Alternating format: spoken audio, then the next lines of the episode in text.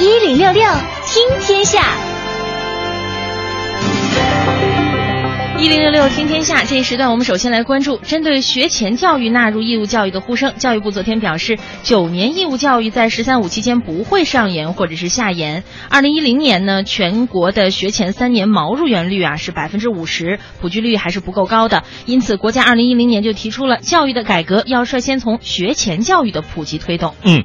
教育部表示，国家实施学前教育三年行动计划第一期和第二期呢，已经顺利完成了。第一期，中央财政拿了五百个亿，地方财政拿了一千多亿。第二期呢，力度也非常大。现在学前三年毛入园率呢，已经从百分之五十提升到百分之七十五点五了，在园的孩子已经达到四千四百万人，这也是一个跨越式的发展。嗯，不过提到上幼儿园啊，我虽然我虽然我家里没有小孩儿，可是我嗯发现最近的小朋友上幼儿园，第一父母的负担挺重的，要花啊很多钱。啊，是对，第二就是那小孩儿还没等长高呢，那书包都特沉。对啊然后每天要学很多东西，哎，我觉得现在幼儿园就这么可怜。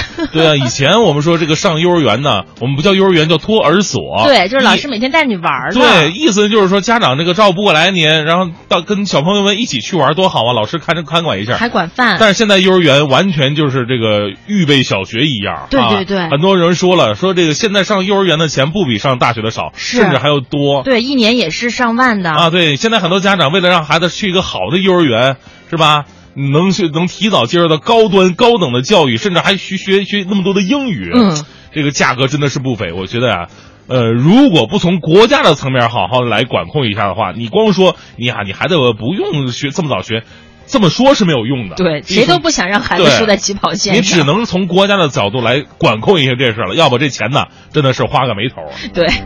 我们继续来关注吧。北京市再用非道路移动工程机械登记项目昨天启动了，由中国工程机械工业协会进行普查信息，颁发环保身份证，旨在摸清北京市非道路移动工程机械的排放水平，完成基础性和技术性的数据统计工作。哎，登记工作人员呢，将按照机械的不同排放标准水平，张贴相应颜色的环保身份证。其中呢，D 零第一阶段排放标识为黄色，第二阶段排放为橙色，第三阶段排放标识为绿色，那第四阶段还有这个 DPF 改造电动天然气的标识都为蓝色。嗯再来看看北京一百九十四辆三零零路公交车呢，十二号起就要进行 WiFi 公测了，预计到九月底前将会实现免费 WiFi 覆盖的公交车达到一点八万辆，五环路内的公交线路基本全覆盖。哎，在开通免费 WiFi 的公交车厢内啊，将会贴有每次上车打开 App 就可以上网字样的提示。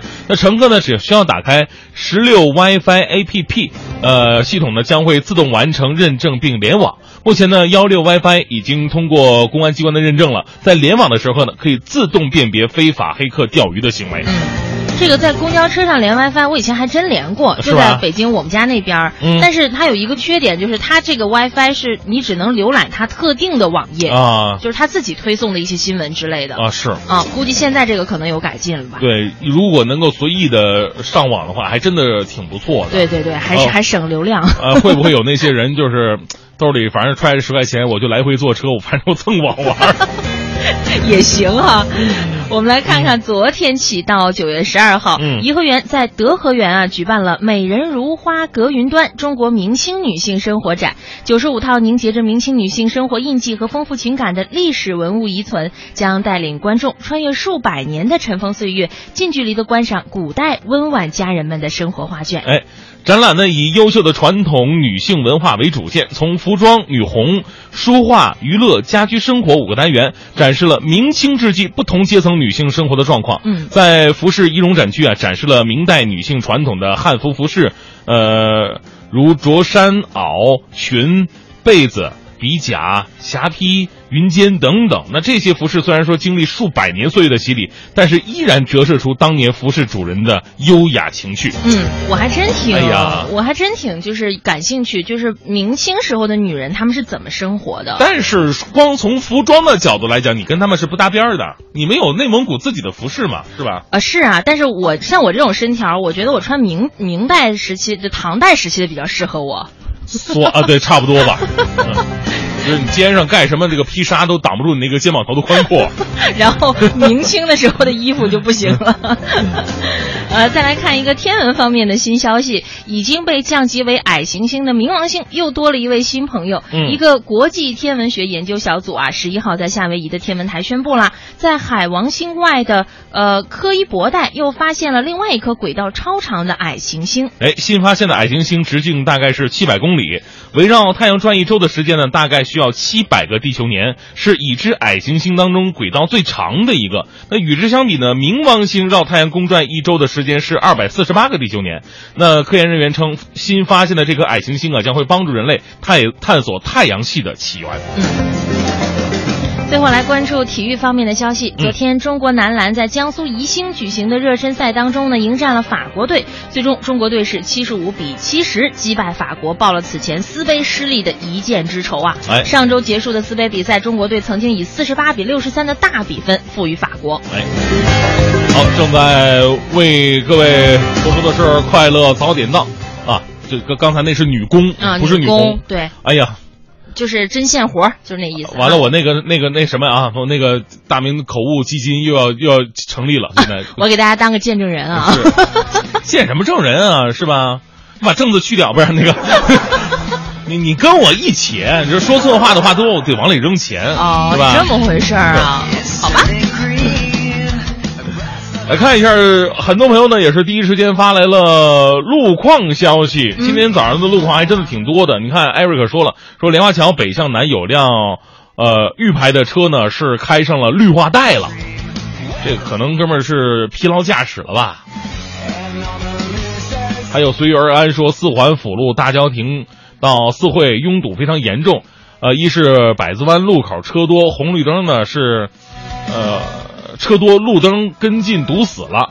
过了之后，在四惠建材口出入的车多，再加上公交车比较乱，呃，所以说这个路口是特别的混乱，各位一定要多多注意。过了四惠就好多了。今天我们跟大家互动的话题是说，嗯你现在有没有一些什么事情啊，是只有你可以做得出来的？我们把它称之为特异功能。哎特异功能然后别人看到都非常的惊讶，然后嗯惊为天人的这样的一个功能啊。是 我刚刚看到一个，这真的是惊为天人。什么香芋奶茶，他说他能闻出咸淡，闻出咸闻淡出，咸对，他说他们家调饺子馅儿的时候，一定要让他闻一闻是咸了还是淡了。那不得得尝一尝吗？对、呀、这个呃，这个味觉的东西，它居然能用嗅觉尝出来，这个很厉害。哎呦我的天哪！不过这个人的嗅觉是要比味觉更丰满的。哦，更丰满对，吧？就是人的味觉可能你我打个比方吧，那可能有十种、二十种左右的味觉，但是要嗅觉的话，可能有上百种的。哎，这个我倒是认同，因为之前有嗯人跟我打过赌，他说你捏着鼻子喝可乐和雪碧，他说你不一定能喝得出来，他俩哪个是哪个。真的吗？我没试过，但是很多人试过 的时候还真是这样他的。想呛死你吧。打嗝我都打不上来。